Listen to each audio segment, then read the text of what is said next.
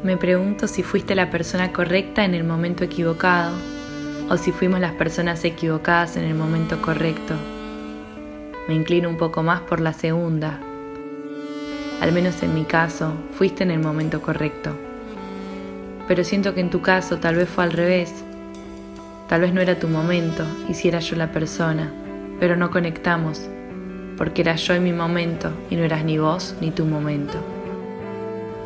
Yo no suelo ser tan complicado, me dijiste. Y la verdad que yo no suelo ser tan relajada y que en cualquier otro momento de mi vida no me vas a ver acá.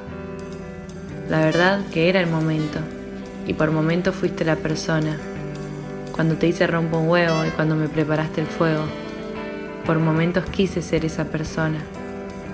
Por momentos sentí que eras y no eras. Dudé de vos y de mí, pero nunca del momento. Entonces pienso, Tal vez no sos la persona equivocada, tal vez yo tampoco lo sea.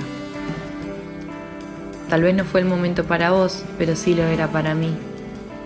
Tal vez de cuatro piezas, tu momento, el mío, vos y yo, hoy solo una cuadra. Pero pienso, ¿qué momento? Era el momento de los dos para estar como estuvimos. Y eras vos y era yo, si no, no hubiera funcionado. Pienso que fuimos las personas correctas en el momento correcto, y que si tiene que ser, seremos de nuevo vos y yo renovados, en el nuevo momento que la vida nos tiene pensados. Así que sí, era el momento y eras vos, era ese instante y era yo. Y te disfruté.